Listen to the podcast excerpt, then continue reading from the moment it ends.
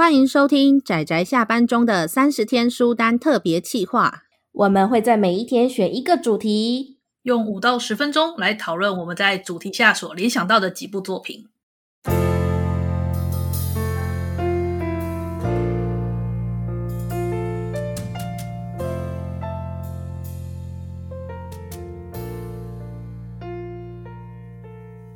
各位听友，大家好，今天是三十天书单的第二十四天，我是阿直，我是大酸梅，我是波姑。我们今天的主题呢是封面啊、书名跟内容落差很大的作品。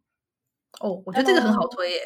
我我我我想我推个两部好了。我那时候就是觉得封面跟书名不太搭的。第一部呢叫做《糖果子弹》。那感觉听起来甜蜜蜜的。对对对，我指的是轻小说，不是漫画版。对，轻小说的封面看起来就非常的嗯梦幻泡泡梦幻。对，但是我觉得樱庭一树也这个作家也是因为写了这本《糖果子弹》，然后之后才慢慢跨足转成文学小说家。所以我觉得其实《糖果子弹》这本书要把它当做文学作品看，其实也不是不行啊。对。是个蛮灰暗残酷的故事。那另外一部呢？对，另外一部呢叫做《星星公主》，鬼头墨红的星星公主。你只要不要讲鬼头墨红，其实前面我看起来会像是彗星公主什么的，感觉充满了就是正能量，教人家要上上什么的。这个作者的名字一摆出来，大家就觉得不太对，哦，就会就会发出哦的声音。其实《星星公主》的封面就是一个那个我们女主角是一个呃少女吧，然后呢骑着一个很奇妙的那个形状的外星人，然后那好像在飞翔一样，很看起来很活泼的封面。但是啊，但是啊，那个故事啊，那个那个故事，那个结 局啊，哎呦，我的天呐！嗯，反正会这样阿直叫我的天呐，就是大家懂的。对，他的动画版也是很有名的 OP 诈欺。我觉得那个动画版的制作者应该已经卯足了劲要假期了，因为他们也被假期过，所以已经卯足了劲要假期大家。这两个封面跟书名差很多的，我推这两部《糖果子弹》跟《星星公主》。啊，你们呢？嗯，那布姑哦，我要推两部可能没有那么有名的少女漫画。呃，第一部只是单纯我个人觉得，就是书名跟内容有落差，单纯是我个人的怨念，我没有像阿直。那么的符合我们的主题，就单纯我个人的怨念。第一部是那个成田美名子的《能剧美少年》，各位这个译名，请问，请问，嗯，书里有美少年吗？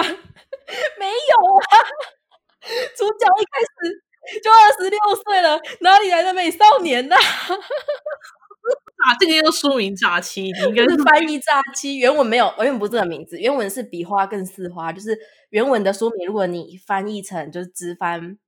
因为那个主角是在能剧里面演那有女角，就是男生演女生这样子，但他也会演别的角色，但他有一个有名的角色就是是女性这样子。然后所以他的那个书名是比花更似花，觉得很棒啊，很美啊！我来个能剧美少年，啊、美少年个屁！他哭对这件事很怨念，是不是？不是，你跟我说美少年，然后随着那个那个。那个连载越来越长啊，二十八快三十了，然后书名还是叫《能剧美少年》，好尴尬，我怎么办？会变大叔的年纪。我我觉得有一个原因是因为他这个角色是他早期有一个有一部《天然少年》嘛，他的里面的配角，然后现在变主角，我觉得可能就是要制作一个关联性，所以就把少年保留。可是殊不知这是非常的不符合的一点。好好笑，花更似花就是太不能剧了，我们没办法从那个书名看出这是能剧。这台湾翻译基本上就会把它打打叉叉，一定要能剧，然后又要跟成、嗯、那个早期的那部作品做相连，所以简单讲是能剧非常台湾式命名模式。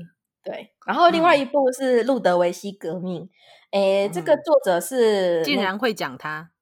没有，因为我在看《天使禁猎区》之前，还有《毒药伯爵该隐》之前，我其实是先看《路德维希革命》哦。然后为什么会拿？就是因为我喜欢一些历史向的，你们知道嘛？对不对？知道。所以 我看到路德维希，看到革命，我就很开心的就就拿了。对，你错了，油柜箱子里怎么可能会 认认真真的写历史？对啊，我很我很喜欢的是那一种，就是很认真去研究过历史，然后巧妙改编的类型。殊不知它就不是历史，它是童话，然后巧妙改编好像可以，然后 所以其实看完的感觉还不错呢。就是我其实对于这部作品的评价还不错。哦，对，自己我觉得改编的有一些还蛮有意思的，嗯，但是他就是，我就以为他也是一开始是历史相关的，就好像那个毒药伯爵，我也开始以为那个伯爵是历史相关啊，殊不知，对，我我遇到太多殊不知，这两部都是我在看那个少女漫画，比较我小时候吧，十几岁的时候在看的，然后那时候真的是都有冲击，因为。书名跟内容的不同而感受到了冲击，就是那时候经验值吧，还没有办法从书名跟封面就可以判断。对对，然后就租回家看了。对，我们现在大家应该都可以从书名跟封面可以大致判断一下这本书是不是地雷。嗯嗯，或是从作者也可以。对啊，这还蛮容易的，应该说经验值啦，那个就是。可是，是没错，可是我觉得这是经验值，但是他的这个书名什么美少年啊，然后路德维希革命还是还是没有办法分辨的。如果你只是单纯从书名，不一定啦。对啊，那个嘞，说没嘞。哦，好，呃，我的，哦，我挑的这两个倒不是，倒不是那个漫画这样子。我挑的一个是 BL 小说，然后一个算是呃台湾的文学小说吗？小说吧。嗯、那一个叫做《美丽的奇迹》。那看到这个名字的时候，你们会想到什么？就就熟悉的温馨，对。然后我可以告诉你，这个故事里面一点都不美丽，然后更没有奇迹。好讨厌哦，这什么东西啦？他是在讲一个两个非常扭曲的人，然后 BL 的小说。然后当年我看到的时候，我真的完全就是天哪，就是完全震撼我。我说这种，但是我会知道为什么他会取名叫《美丽的奇迹》，它里面有提到，但是。不行，就是它真的一点都不美丽，也不起劲，然后很很痛，很痛，这样很胃痛的那种作品。但是我很喜欢，了解。对，然后另外一个看海的房间，我当初是在。呃，它其实是一篇小说，那像文艺小说呢，《看海的房间》。对对对，刚当刚开始，这是一篇小说，是一个叫做黄立群的这个小说家，算文学文学小说家吧。嗯、他写的一篇小说，当初我是在报纸上看到的。后来这一篇文章有跟他其他故事一起合结出书，嗯、但是我主要讲的是这个故事。那《看海的房间》，我当初在第一个看到这个名字的时候，我以为是你知道，就是一个落地窗，然后你可以看出去看到就是一望无际的海。但是故事中也同样有这样一望，就是可以看到海的这个房间。但是这个故事太可怕了，就是你知道我刚开始看到的时候，我觉得它是一个充满光明，或是多少可能带一点忧伤，又或者带一点光明，就是带一点你知道文学味的感觉。对，但是这个故事真的太可怕了。酸梅讲了两次，太可怕了，会让酸梅讲的很可怕，大家就可以知道很可怕。哎哎哎，没有没有，那等等，那个是已经是十几年前的事情了，所以当年的我看到的时候有点可怕，但是现在看一看，我觉得还不错呢。这也是面子的问题嘛？嗯、我们现在已经有那个心理准备去接受那个落差很大的作品了。是、啊，哎哎哎，好了，但是总之，如果因为它其实才短片，好像六千多字吧，然后故事我觉得非常的有一种黑暗浓稠的华丽感。但是不是那种就是雕琢文字的华丽，是另外一种气氛的华丽。我觉得，然后听到酸梅这么大量的介绍，我是不是应该也该好好的介绍一下《糖果子弹》跟《星星公主》啊？